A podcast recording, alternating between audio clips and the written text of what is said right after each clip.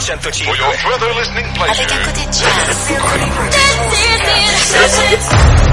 Marta de Baile. Nueva temporada. Don't understand what's going on here. W Radio 96.9. Globo. Instagram. Twitter.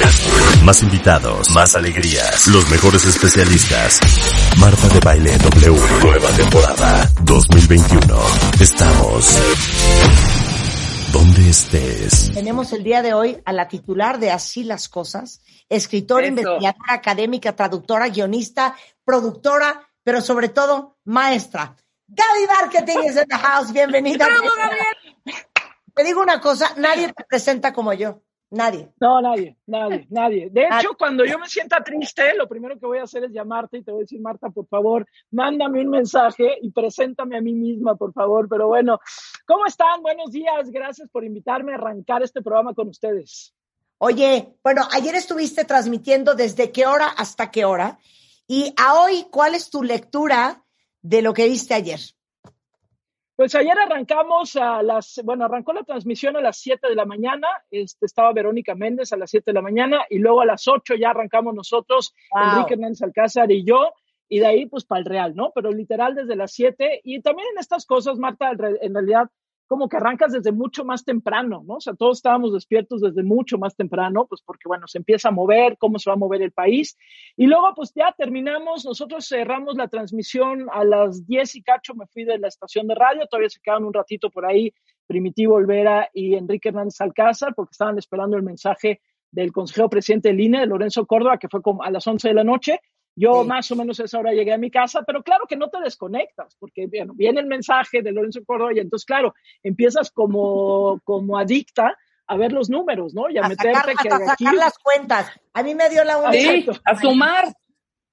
a sumar, restar, multiplicar. Yo me dormí más o menos como a la una. Yo me despierto a las cuatro, cuatro y media más o menos para hacer el programa de la mañana. Este, así que bueno, pues en realidad eh, sueñas hasta con el INE y sueñas con el PREP y ya este, y bueno, pues ya arrancamos hoy tempranito. Así que así estuvimos, querida Marta. Fíjate que yo, eh, a reserva de que vamos a ahondar un poco más y, y quiero el sentir del resto de, de la audiencia, yo me quedé con un sabor agridulce y te voy a decir por qué. A pesar de que sentimos que fue una gran convocatoria al voto, creo que el 51% es todavía tan bajo, Gaby. Sí, sí, pero sabes qué, Marta, sí, pero este, hay que decir, primero, las elecciones intermedias son un poco así. Yo sé que eso lo has platicado tú también mucho acá en tu programa. Las elecciones intermedias en general, pues despiertan un interés mediano. Y yo te diría que si tú revisas, que eso va a ser muy interesante poderlo hacer en los, pro- en los próximos días, si te vas como a las cifras, hay estados o hay ciudades en el país en donde hubo una participación altísima, sobre todo, por ejemplo, donde se jugaban gubernaturas, donde había como algo más, más choncho, digamos, ¿no? Y otras, o sea, pienso, por ejemplo, en el caso del estado de Morelos y eso, donde la participación fue mucho más baja, porque de pronto lo que se juega, se siente que son pues, diputaciones locales, o sea, genera un interés diferente. Entonces, creo que también, y por ejemplo, la Ciudad de México hubo una participación enorme, en la Ciudad de México hubo una gran participación, por ejemplo, Coahuila, un estado donde hubo una participación impresionante también, las colas eran muy largas, y otros estados donde no ¿no? Entonces, yo creo que eh, entiendo lo que dices, ojalá fuese cada vez mayor la participación, pero para hacer unas elecciones intermedias, en donde además se había hablado mucho de que si la violencia, de que si no sé qué, en donde pues, además estaban en juego demasiadas cosas, etcétera, pues sí, aplaudo que tengamos esa participación, aunque coincido contigo, ojalá, ojalá, ojalá cada vez sea más la participación. Oye, la gran, la gran, gran sorpresa, Gaby, es la división, para el resto de los que nos escuchan que no viven en la Ciudad de México, es la división de la Ciudad de México.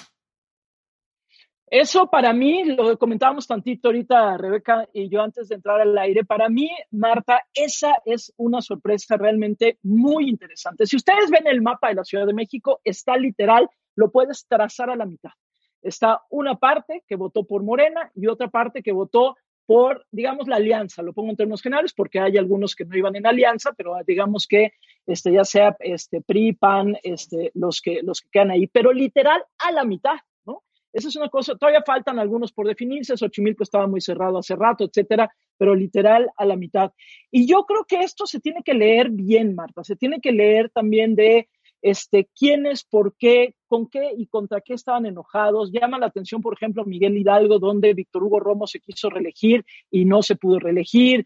Llama la atención, la, atención a Azcapotzalco. Vamos a tener muchas más mujeres alcaldesas en la Ciudad de México eso también me parece que es una noticia interesante. Pero sí, yo me quedo de las grandes sorpresas es lo que pasó en la Ciudad de México, sin lugar a dudas. Luego ya podríamos hablar de gubernaturas en donde Morena sí le fue muy bien, porque hay que decir que Morena ganó un montón de gubernaturas en el país, pero la Ciudad de México, que era este bastión, digamos, de este Andrés Manuel Obrador, el bastión del PRD primero y de Morena después, pues hoy es una ciudad diferente. Y ojo, Marta, también agregaría lo que pasó en muchos municipios conurbados del Estado de México. Si ves la foto todavía más amplia, se extiende, digamos, este triunfo de la alianza a muchos municipios del Estado de México que están, digamos, como son los que están más pegados a la Ciudad de México, a este corredor, digamos, como de oposición. Así que amanecemos con una Ciudad de México infinitamente más plural de lo que tal vez nosotros mismos reconocíamos de pronto, Marta. Y, la gran sorpresa que Alfeliana González eh, gana por la alcaldía de Tlalpan, que es justamente donde está el, el palacio, desde donde opera el presidente, y, qué complicado, pero es un mensaje para el presidente y es un mensaje también para Claudia Sheinbaum. Sí, sin lugar a dudas. Yo creo que es un gran mensaje para Claudia Sheinbaum. También hay que decirlo, ¿eh? Es un mensaje también para los alcaldes que perdieron, los alcaldes y las alcaldesas que perdieron, ¿eh? También, porque evidentemente, pues tú votas, o sea, yo pienso, por ejemplo, en el caso, yo vivo en la alcaldía Benito Juárez, esta es una alcaldía que ha sido panista, pues prácticamente en los últimos no sé cuántos años, ¿no? Y vuelve a ser y gana todo el PAN, ¿no? Este, y se reelige el alcalde que estaba aquí. Entonces, yo creo que también es una, es una llamada de atención a los alcaldes, a las alcaldesas, pero sin lugar a dudas es una llamada de atención a Claudia Sheinbaum y al presidente de la República. O sea, creo que la Ciudad de México, justo por ser este bastión que llevó a Andrés Manuel Obrador a ser jefe de gobierno y donde se votó de una manera muy importante por Morena, bueno, pues ahora amanecemos con una ciudad mucho más compleja, en donde pues vamos a tener eh, varias mujeres, por ejemplo, Lía Limón en Álvaro Obregón, que es interesante, el caso que tú ya decías de Tlalpan, este, en, en Cuauhtémoc, por ejemplo, Sandra Cuevas también va a estar por ahí, Azcapotzalco también, Margarita Saldaña, este, en Milpalta, de Morena, Judith este, Vanegas, en Tláhuac, en Iztapalapa y en Venustiano Carranza, también mujeres, ellas sí de Morena, este, pero se pinta una ciudad diferente, Marta, este, pero también con una presencia femenina importante. Y hay que revisar muchas cosas, ¿eh? porque dirán, es que si la línea 12 del metro y demás, yo creo que es un cúmulo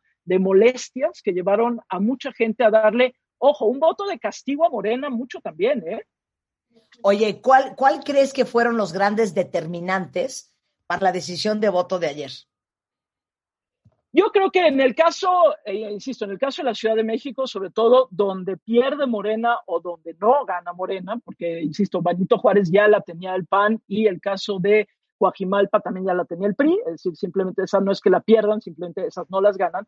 Pero yo de verdad creo que hay un cúmulo de enojos en el caso de la Ciudad de México. Creo que aquí fue más, eh, eh, hubo más conciencia también, sobre todo mucho más debate sobre el tema de la pandemia y el manejo de la pandemia, que ya hemos visto que en muchos países del mundo, pues eso le ha costado, ah, digamos, las elecciones a algunos. Pensemos en el caso de Trump, sin lugar a dudas, cómo también le afectó. Entonces yo diría, el tema de la pandemia, claro que importa. El tema de la ciudad misma y el asunto de la inseguridad que había ido creciendo, que no lo teníamos tan consciente en la Ciudad de México, Marta, sí, claro, cosas como la línea 12 y demás, pero también creo que una mayor conciencia de que se quería castigar este discurso tan confrontativo del presidente de la República, ¿no? Este discurso descalificador y este discurso confrontativo. Acuérdate también cómo aquí en la Ciudad de México, pues el presidente se ha peleado con muchos movimientos, los movimientos feministas, por ejemplo, con los artistas, etcétera. Entonces, yo sí creo que hay una serie de cúmulos y la otra,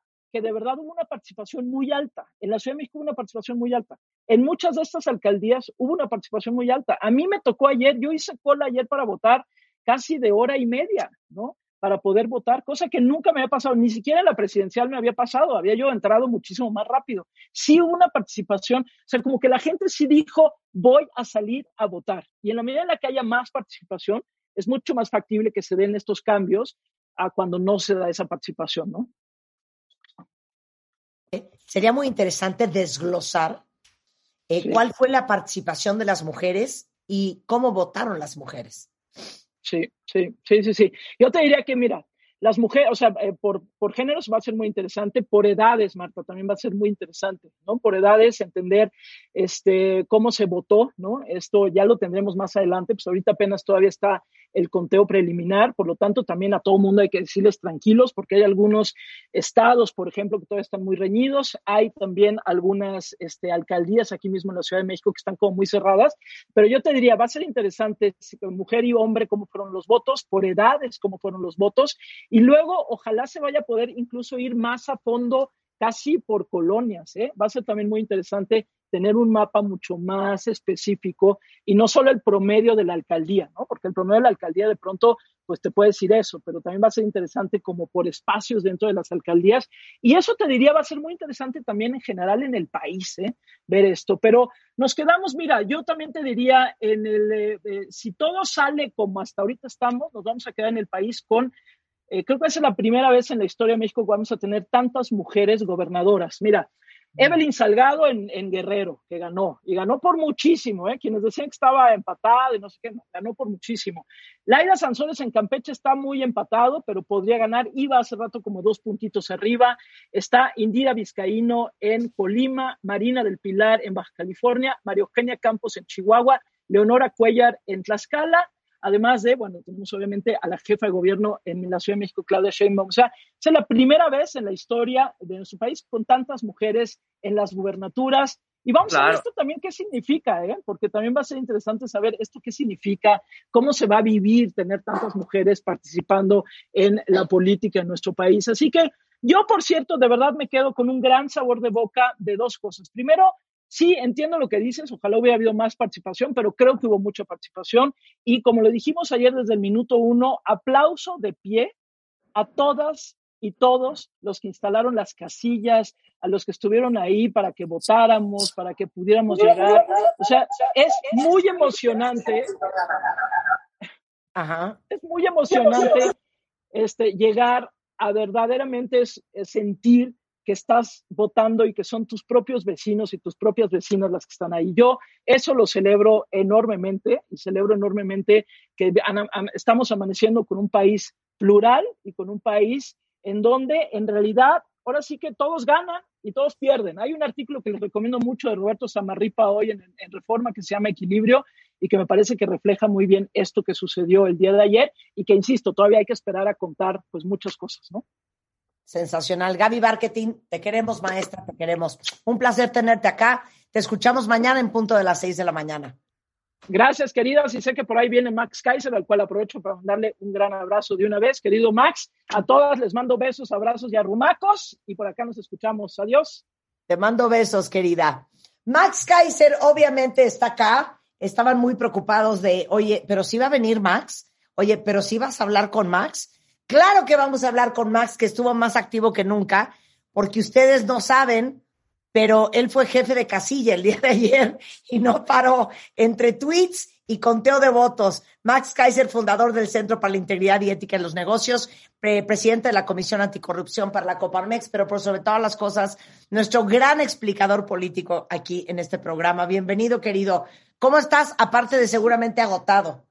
Pues mira, estoy casi en vivo, este, todavía estoy con las ojeras de, una jornada muy complicada. Desde las 7 de la mañana estuve en mi casilla ayudando a armar la casilla, organizar todo el procedimiento, etcétera. Y creo que creo que esa es parte de lo interesante. luego, yo no duermo en estos, en estos días. Para mí es fascinante ir viendo cómo se desenvuelven los, los resultados. Entonces, pues yo, yo estoy casi en vivo. Eh, y déjame empezar con esta nota, con esta nota alegre con la que acabó Gaby, que creo que vale mucho la pena, que es la organización de las elecciones. Creo que el primer gran mensaje de ayer es que la mayoría de los ciudadanos mexicanos reconfirmamos una vez más que el INE es la institución de nosotros, es la institución que queremos firme, es la que organiza bien las elecciones es la que cuenta nuestros votos, es la que nos da certeza de quién debe tener un cargo y quién no. Y eso es una gran noticia para todos, ¿no? Yo eh, quisiera contarles un poco mi experiencia de la casilla porque es una experiencia fascinante, ¿no?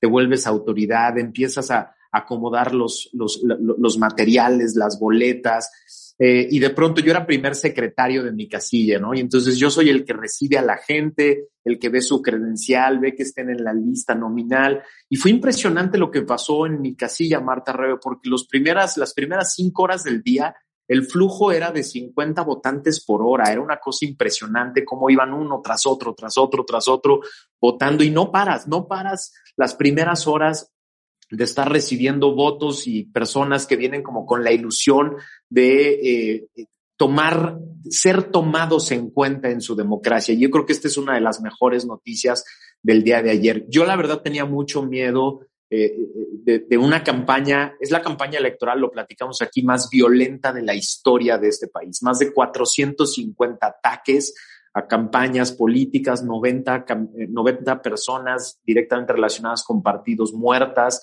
35 candidatos. Yo tenía miedo de que hubiera eh, desórdenes, conflictos, etcétera. 162 mil casillas instaladas en el país y hubo conflicto en alrededor de 150. Esto es importantísimo que lo tengamos todos perfectamente claro porque esto es un mensaje enorme. 162 mil casillas y el porcentaje donde hubo algún tipo de conflicto fueron 150 es nada, es nada, es una elección, es una jornada eh, ejemplar en muchos sentidos, es una jornada que vale la pena guardar en el ánimo para que todos nos, nos acordemos de, de, de, cómo, de, cómo es, de cómo es la democracia y cómo funciona. Estoy seguro que quienes nos están escuchando, que fueron a votar, están muy emocionados de haber ido a ejercer su voto. Punto y seguido fuimos solo el 51% de los mexicanos. Y yo, y yo... un momento con Gaby Marketing que eh, siento que nos quedamos muy cortos. Yo también, y yo entiendo lo que dice Gaby de que para hacer unas elecciones intermedias eh, es, es alto, pero no, yo creo que estas no son unas elecciones intermedias típicas. Lo platicamos aquí mucho en, las en los últimos dos programas eran, unas, eran las elecciones más grandes de la historia de este país, no, no eran simplemente la renovación del Congreso y algunas gubernaturas, eran las elecciones más grandes de la historia de este país, atípicamente grandes y por lo tanto no una intermedia común. Y yo sí esperaba que saliéramos mucho más del 52, 51, 52%, que es por donde va a andar la participación. Si recuerdan, la semana pasada, el jueves de la semana pasada, hicimos aquí cinco escenarios ¿no? Eh, cinco escenarios que dependían directamente de la participación electoral, que dependían directamente de cuánta gente iba a ir a votar. Eh, estamos lejos del escenario uno, que era uno de muy poca participación, en el que Morena arrasaba en las elecciones.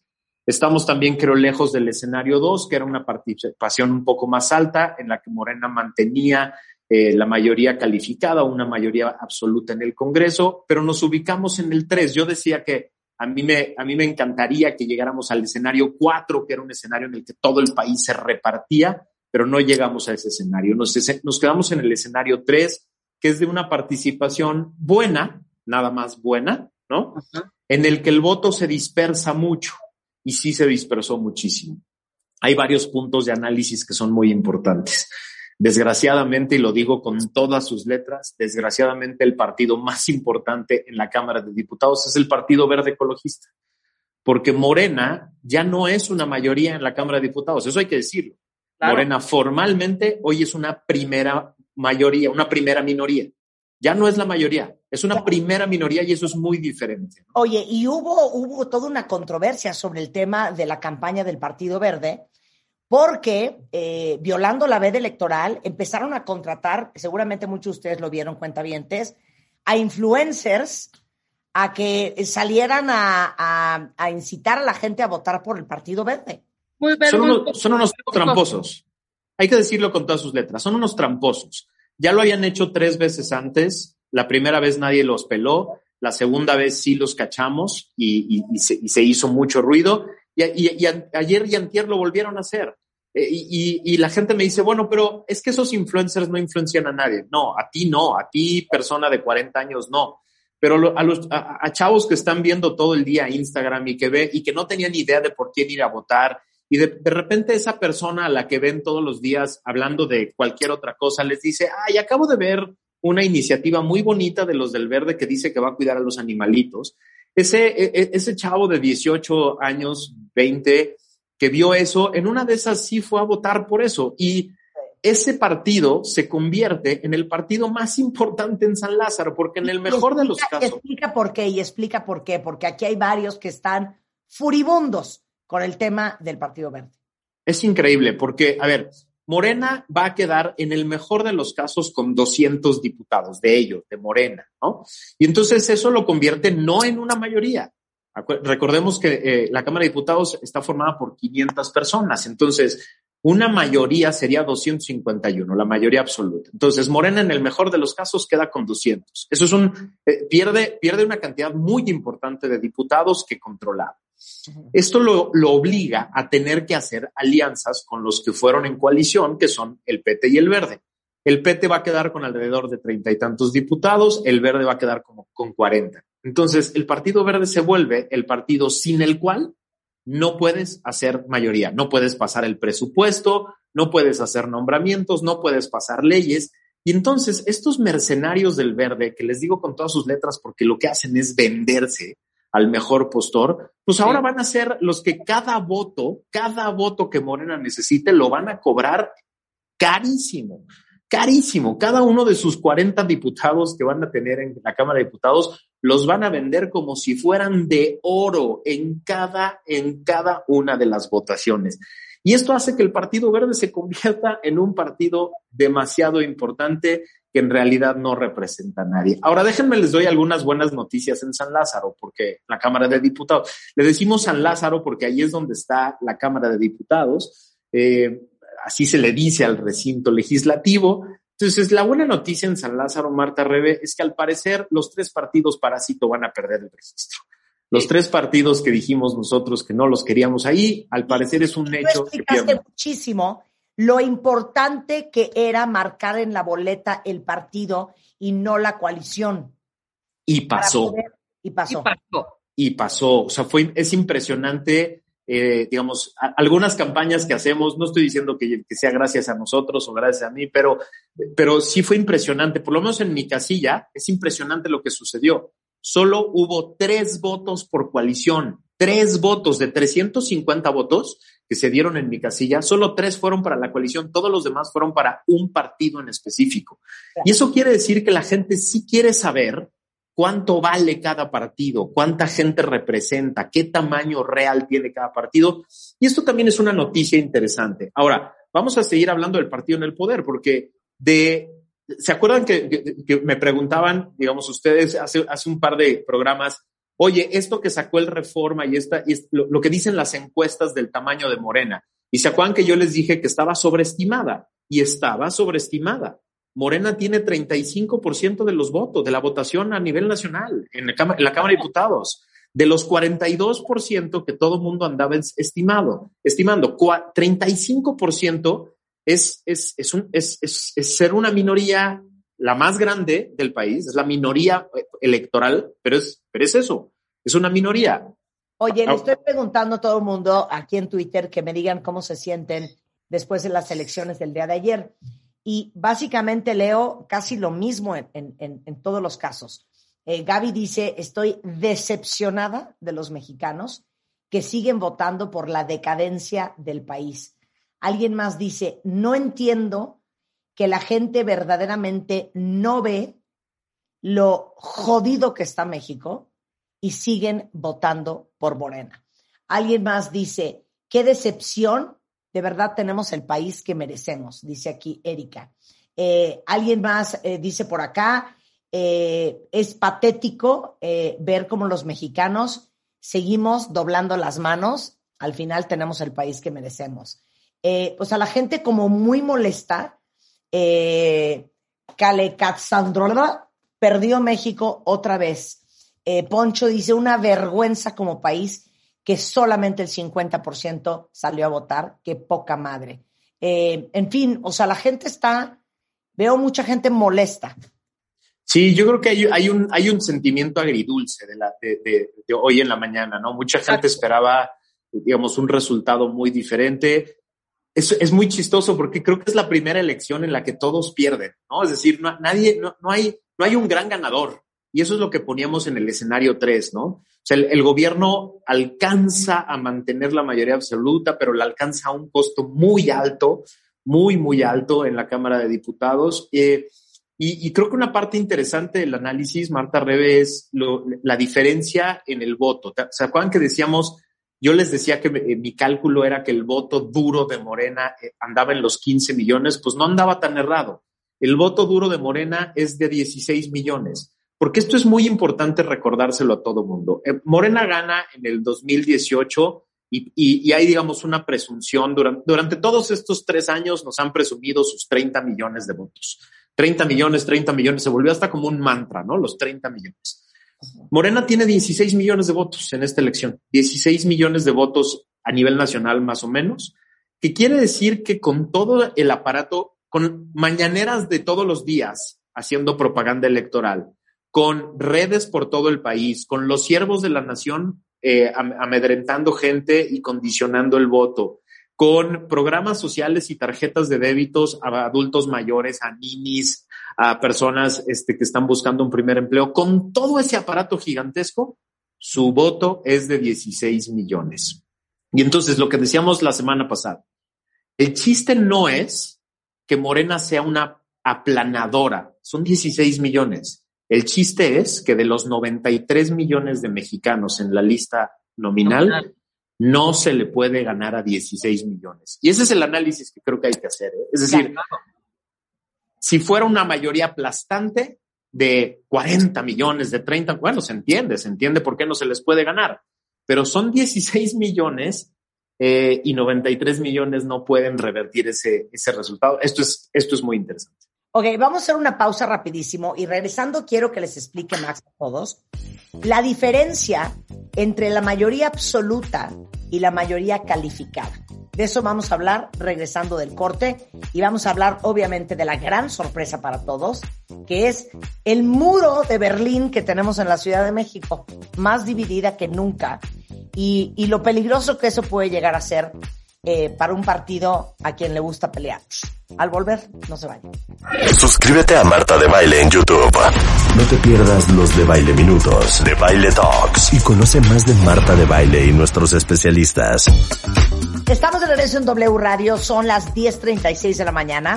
Estamos platicando con Max Kaiser, con quien hablamos las últimas semanas sobre todo lo que necesitamos saber sobre las elecciones. Hoy, un día después, eh, ya que fue hasta funcionario de casilla, eh, dándonos el resumen y la lectura de la forma en que votamos casi 52% de los mexicanos.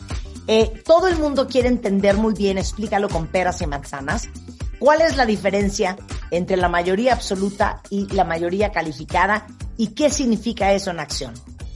Absolutamente importantísimo que todo el mundo lo entienda porque hay tres mayorías la mayoría relativa, la mayoría absoluta y la mayoría calificada. Y es importantísimo que todo el mundo lo entienda. Déjame empezar con la mayoría calificada. La mayoría calificada en la Cámara de Diputados es dos terceras partes de los miembros de la Cámara de Diputados. Y esto es importantísimo que todo el mundo lo entienda, porque esta mayoría sirve por lo menos para dos cosas que son, bueno, para tres cosas que son fundamentales y que Morena quería tener. Y esto sí es, digamos, un, un, triunfo democrático, porque esto sí era muy peligroso. La mayoría calificada primero sirve para hacer reformas a la Constitución. La Constitución no se puede reformar si no hay una mayoría de dos terceras partes de los miembros, no de los presentes, de los miembros totales de la Cámara, en la Cámara de Diputados, en la Cámara de Senadores y en la mitad más uno de los congresos estatales. Morena sí le estaba tirando a tener mayoría calificada para poder cambiar la constitución y para poder modificar cosas que son fundamentales, como por ejemplo desaparecer al INE. Nos lo dijeron varias veces, de varias maneras, que si ganaban la mayoría calificada, el INE iba a desaparecer. Eso ya no se puede. Morena no tiene, ni juntando a todos sus aliados, mayoría calificada en la Cámara de Diputados, no la tiene en el Senado y yo creo que no va a tener la mitad más uno de los congresos. Entonces, esa ya la evitamos. Ahora, ¿qué es la mayoría absoluta? La mayoría absoluta en la Cámara de Diputados son 251 diputados, porque es la mitad más un diputado. Entonces, para pasar leyes normales, para pasar el presupuesto, para pasar la miscelánea fiscal, para pasar cosas que sí son muy importantes, se necesita la mitad más uno, 251 diputados o mayoría absoluta de los presentes, porque eso es una cosa también muy importante que tiene que entender todo mundo. La Cámara de Diputados queda integrada, es decir, hay una cosa que se llama quórum. El quórum es cuando hay Cámara. No tienen que estar los 500 diputados presentes para que puedan tomar decisiones. Con que haya 251 diputados se hace quórum. Y entonces ahí viene lo importante de la mayoría relativa. Cuando hay quórum en la Cámara de Diputados, cuando hay 251 diputados, se pueden tomar decisiones, se pueden hacer votaciones, se pueden pasar leyes, se pueden hacer designaciones. Entonces es importante que todo el mundo entienda las tres tipos de mayoría.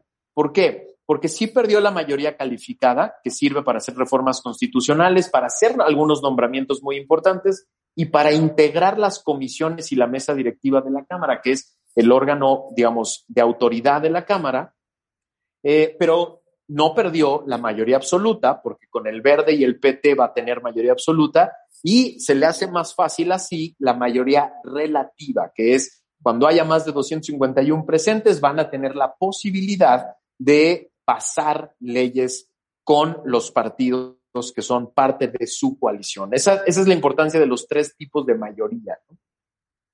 Ok, dame un ejemplo en acción. A ver, va un ejemplo. Imagínate que pasado mañana, eh, una crisis muy importante que se viene, se viene, se las canto, es la integración de la Cámara de Diputados, porque para la Cámara de Diputados opera con dos autoridades que son fundamentales, que es la mesa directiva, es decir, cuando ustedes vean en, la, en una, una, una transmisión de la Cámara de Diputados, si ven algunas personas que están en unas mesas dirigiéndose al Pleno, esos son el presidente de la Cámara, los secretarios, y son personas fundamentales porque ellos llevan la Cámara, llevan la administración de la Cámara. Bueno, esa mesa directiva se escoge por dos terceras partes, por mayoría calificada. Y eso va a ser una crisis brutal, porque Morena lleva tres años acostumbrados a imponer a la mesa directiva con su mayoría calificada en la Cámara, construyendo coaliciones. Eso ya no se va a poder. Y entonces ahora van a tener que negociar la Cámara de Diputados la integración de la mesa directiva, que es la autoridad de la Cámara de Diputados. Y también las comisiones. La, Cámara de Diputados trabaja en comisiones, la comisión de Hacienda, la de presupuesto, la de justicia. Son comisiones muy importantes de donde salen las leyes. Es en el lugar donde se conforman las leyes. Bueno, para conformar las comisiones, para ver quién queda de presidente, de secretario y qué mayorías hay en las comisiones, también se necesitan dos terceras partes. Por lo tanto, la mayoría calificada que no alcanzaron era muy importante para tratar de definir cómo se queda conformada la Cámara. Ahora, ejemplos concretos sobre la mayoría absoluta. La mayoría absoluta, para viene, viene, viene una de las negociaciones más difíciles del presupuesto de egresos, que es la lana que gasta el gobierno en, en el país. Esa, ese, requiere de una mayoría absoluta en, el, en, el, en la discusión y en la aprobación. Esa, esa discusión viene en septiembre cuando queden conformadas las discusiones. Y entonces ahí Morena, pues con el PT y el Verde, va a poder hacer, digamos, coalición legislativa para pasar el presupuesto de egresos, ¿no? Y entonces tiene la posibilidad, con esa mayoría absoluta o con la mayoría relativa que puede conformar después del quórum para pasar leyes, leyes comunes, ¿no? Y esa es, digamos, la mala noticia, creo, en este momento, que el país sí puede empezar a ser gobernado a través de leyes comunes que incluso le den la vuelta a la constitución. El presidente ya ha hecho varias cosas y han pasado, Morena ha pasado muchas leyes que son abiertamente inconstitucionales, pero las pasan y ya después se esperan a ver si en el Poder Judicial se tumban o no, ¿no? Y esa, esa sí es una mala noticia porque van a estar imponiendo esa mayoría eh, absoluta y la mayoría relativa que tienen permanentemente, ¿no? Y pues sí, eso, eso tiene que ver mucho con la participación, ¿no? Eh, es muy claro, por ejemplo, en la Ciudad de México, donde el nivel de participación superó por mucho el nivel tradicional de participación, es muy claro que en donde hay más participación, Morena perdió, porque los que, lo, que pierde es la red clientelar, la, red de programas sociales, etcétera. Donde la participación es baja, Morena gana, ¿no? En las, lo vamos a ir viendo en las delegaciones de la Ciudad de México. Queda ahí para el análisis, Rebe Marta, una cosa muy interesante, que es el, vamos a hacer, vamos a tener que hacer una autopsia de la votación, ¿no? Una autopsia de cómo, de cómo se da la votación. Yo tengo dos intuiciones. La primera es que el voto de las mujeres en la Ciudad de México cambió la historia de la Ciudad de México. O sea, yo creo que las, las, mujeres en la Ciudad de México salieron a votar de manera masiva. Yo sé que es una, es una, es una locura argumentativa y lógica decir que como en mi casilla así fue, así, así, vas, así fue en otras casillas, pero lo he platicado con mucha gente. En mi casilla casi fue dos a uno el voto de mujeres contra hombres. Entonces, eso me parece interesantísimo. O sea, hacer la, el, el, el disecado de los votos, porque sí creo que hay explicaciones muy interesantes en el voto joven, el voto de mujeres y el voto de gente adulta, ¿no? Esa, esa, esa, esa, disección va a ser muy interesante porque lo que decíamos en el corte, esta elección prepara la elección del 2024. O sea, esta elección reconfigura la composición del país para el 2024. En el 2018 le decía... Un poco más, sin una figura, un 2024 sin una figura como, como López, ¿eh? O sea... Exactamente.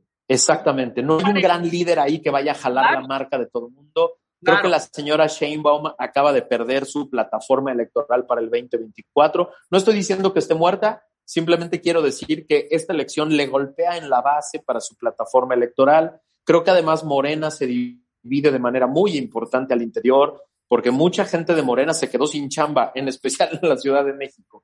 Es decir, mucha gente de Morena que estaba buscando la reelección para alcaldes, para diputados federales y para diputados locales pierden la elección y esas, esas facturas se van a cobrar al interior de Morena. Entonces, el país, yo le decía ayer, ayer en la noche a Rebe, el país en 2018, tú veías un mapa y el país era color eh, morena, todo el país. Morena no perdió ni un estado en, en, las elecciones de, del 2018. Y hoy ves el país y es un país muy diferente, es un país conformado por diferentes colores, por, diferentes grupos, con diferentes explicaciones. Y esto genera una plataforma muy interesante, muy diferente de la que Morena quería para el 2024. Oye, ¿cómo, cómo lees la división de la Ciudad de México? Me parece brutal y me parece que es muy importante que hagamos un análisis muy serio porque, porque no, es, no, es una bonita, no es una bonita imagen ver la Ciudad de México dividida como si tuviera un muro a la mitad. Es un análisis muy complejo el que tenemos que hacer porque al parecer la explicación es más socioeconómica que nada, ¿no? Es decir, la, la raya sí parece estar pintada como una raya socioeconómica y eso no es una buena noticia para nadie. O sea, una ciudad debería de ser una comunidad en la que todo el mundo trabaja por vivir mejor. Y cuando tú haces una división entre los que tienen y los que no, los que pueden y los que no, los que tienen chamba y los que no, los que tienen un negocio y los que no, en una ciudad tan compleja que ya era como la Ciudad de México, el, futuro social de esta ciudad se ve muy complicado. Yo creo que una, una de las grandes reclamaciones que tenemos que hacerle tanto al presidente como a la jefa de gobierno de la Ciudad de México es que nos dividió, nos dividió a los chilangos y eso no está bien. A, a mí no me gusta, a mí no me gusta sentir que soy eh, chilango del oeste y que va a haber chilangos del este. O sea, yo, yo, yo, yo, yo creo que ese, esas experiencias de ciudades que se dividen, de países que se dividen en dos, siempre son experiencias de grandes conflictos sociales. Y yo creo que no, no deberíamos permitirnos eso los chilangos. Mira, acabamos de verlo en Estados Unidos con una división tan clara entre demócratas y republicanos. Y el gran peligro de un país dividido es obviamente la discutidera, la resistencia, entre el, partido en el poder y la oposición. ¿Qué te preocupa de México? Me preocupa eso, la pérdida, de, la pérdida de energía, porque si una ciudad de México está dividida en dos, se pierde la energía, porque no hay sinergia, no hay colaboración, no hay trabajo entre todos, no hay construcción entre todos, porque estamos divididos peleándonos por quién, quién tenía la, razón, la razón quién, quién, quién es más importante, quién, quién se lleva los programas sociales. Yo, yo esperaría, y es una cosa que tenemos que observar y vigilar mucho, tenemos que estar muy vigilantes de que ahora la jefa de gobierno no se vaya a concentrar en términos de seguridad, programas sociales, apoyo, subsidios al lado este de la Ciudad de México porque perdió lo demás. O sea, lo que no nos puede suceder es que ahora la política de la Ciudad de México vaya a ser solo para la mitad que le conviene. Y ese es el problema de la división. Cuando te divides, pierdes la sinergia. Cuando te divides en dos, pierdes la, energía para construir hacia adelante. Claro, pero yo también creo que va a requerir de mucha madurez de la oposición, de no caer en provocaciones y de ser propositivos y no perder el foco de cuál es su chamba. Absolutamente. Si la oposición cree que, que ganaron eh, porque son grandes líderes, no, gana, es un voto de castigo. Sea, la oposición tiene que entender que no ganaron porque pusieron a los mejores candidatos y a las personas más. Hay, algunos, hay, algunas candidaturas que me parecen muy interesantes. Por ejemplo, Lía Limón, ¿no? Hay, hay candidaturas que son ganadas a pulso, pero otras son, este, digamos, líderes que, que recibieron el rebote del voto de castigo. Como bien apuntas, la oposición tiene que leer bien este voto tiene que entender que es un voto de castigo a la jefa de gobierno y al gobierno de la Ciudad de México y sobre todo al gobierno federal. Y lo peor que puede hacer la, oposición es atrincherarse en el lado oeste de la ciudad. Tienen que empezar a construir una alternativa y decirle a la gente, miren, se puede gobernar de manera diferente. Pero el drama en la Ciudad de México, Marta tenemos tres dramas que son brutales. El primero es el que tiene que ver con la seguridad pública. ¿No? El segundo es el que tiene que ver con el desarrollo económico y el tercero tiene que ver con la, organización urbana, ¿no? Estos tres dramas nos necesitan a todos. Este, este, eh, eh, son tres temas que son lo, los que, lo que más sufrimos en la Ciudad de México. Son tres temas que nos necesitan a todos. Lo peor que puede pasar ahora, a partir de hoy en la Ciudad de México es que cada quien se atrinchera en su alcaldía. La alcaldía Tlalpan no vive sin la Coyoacán, la Coyoacán no vive sin la Xochimilco, la Xochimilco no vive sin la Milpa Alta. O sea, si, si, creemos que no podemos hacer coordinación porque cada quien es de su partido, ya valimos madre todos los mexicanos, los, los chilangos. Oye, y antes de que se nos acabe el tiempo, dos cosas más. Las gobernaturas. Ahí sí, Morena, yo creo que arrasó. Eh, o sea, no ganó las 15, pero por lo menos está arriba en 11, en 11 gubernaturas. Eh, yo, digamos, yo sí pensaba que el norte iba a ser una especie de muralla antimorena y no lo fue. Me parece dramático lo que pasó en Baja California. Toda la península se pinta de morena. Eh, lo entiendo en Baja California, eh, Estado, porque, pues, bueno, ahí Bonilla hace de todo para, para mantenerla, pero no lo entiendo en Baja California Sur, la verdad. Yo creo que el gobierno de, de, Carlos Mendoza del PAN en Baja California Sur era un gran gobierno. No entiendo por qué perdieron la elección. Me parece dramático lo que pasó en Sonora y en Sinaloa. Morena se queda con dos estados muy complejos, ¿no? Eh, y yo creo que un análisis que Morena tiene que hacer muy importante a partir de ahora es cómo le va a hacer con todo el Pacífico, porque se quedan con todo el Pacífico y el Pacífico que se ha convertido en una zona muy complicada para el tema del crimen organizado y para el tema de eh, eh, para el tema del, narcotráfico. Se quedan con todo el Pacífico completo, Sonora, Sinaloa, Nayarit, Colima, eh, Michoacán, este, hasta Guerrero, ¿no? Y entonces, esta ruta y este, esta zona tan difícil del país para, para, temas de crimen organizado eh, es un reto monumental para los próximos tres años. Para Morena ya no van a tener pretexto, es decir, ya Morena, si sigue la, violencia como está, si sigue el crimen organizado mandando en toda esta región, Morena ya no va a tener pretexto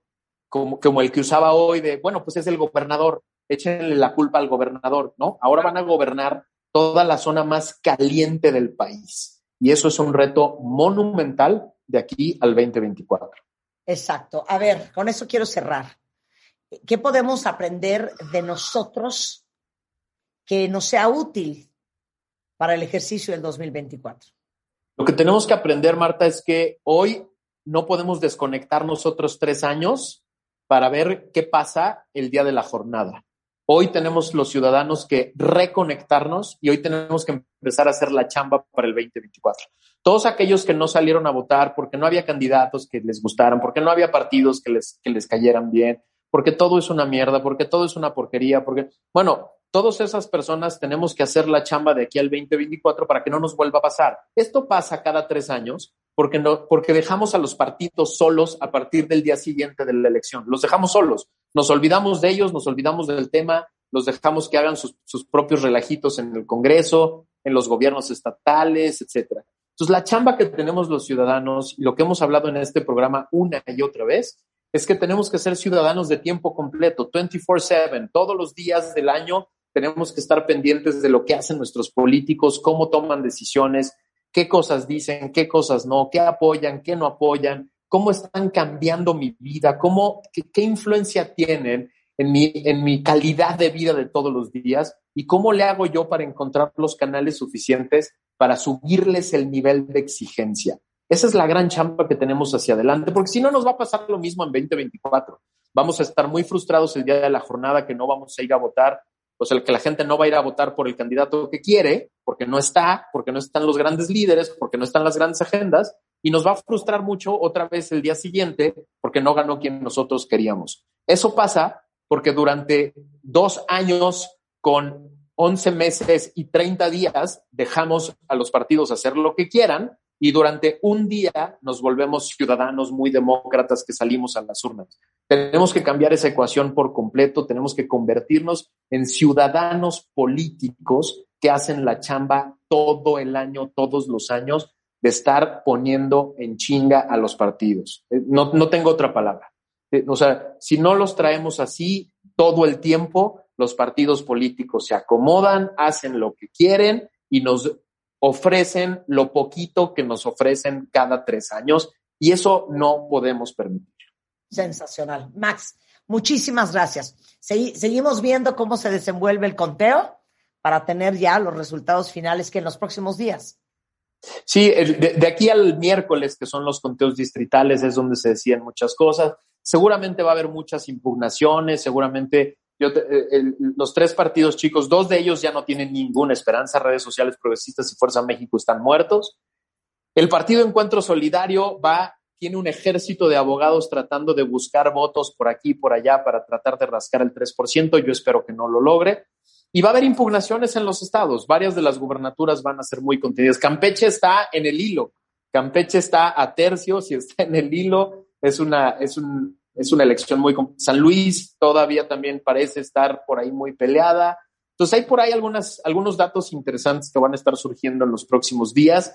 Va a haber que estar muy pendiente de los conteos, de las impugnaciones y va a haber que estar muy pendientes de cómo aguanta el tribunal. El INE ya hizo la chamba, el INE ya hizo lo que tenía que hacer, organizó una elección, la jornada fue pacífica, el material funcionó, el PREP funcionó, los conteos rápidos funcionaron, los servidores de casilla funcionaron, los funcionarios de casilla funcionamos, ahora le toca al tribunal y a los partidos políticos hacer la chamba de reconstrucción y recomposición del país. Nos tienen que reencontrar a los mexicanos. Los partidos políticos no pueden seguir jugando el juego de la división porque eso solo nos afecta a todos. Gracias, Max. Es Max Kaiser 75 eh, en Twitter Igualmente, Max Kaiser en Instagram y en Facebook. Te mandamos un gran abrazo y gracias siempre por estar con nosotros. Un abrazo de vuelta y gracias por este espacio siempre. Gracias, Max. Besos, Max. Bye. Regresando del corte, la tía Joya está acá porque vamos a hablar de algo que nos interesa a todos. ¿Qué onda con los cambios en materia de seguro social? Con todo lo de la reforma del outsourcing en materia de seguridad social. Y más adelante Tere Díaz, ¿te gusta sufrir cuando la victimez es ya casi casi una estrategia de vida, cuéntame, al volver no se vaya. Las heridas de la infancia, los problemas con tu jefe, tu suegra del infierno. Para eso y todos tus agobios, tenemos la solución. No te pierdas el podcast. Escúchalo en martadebaile.com.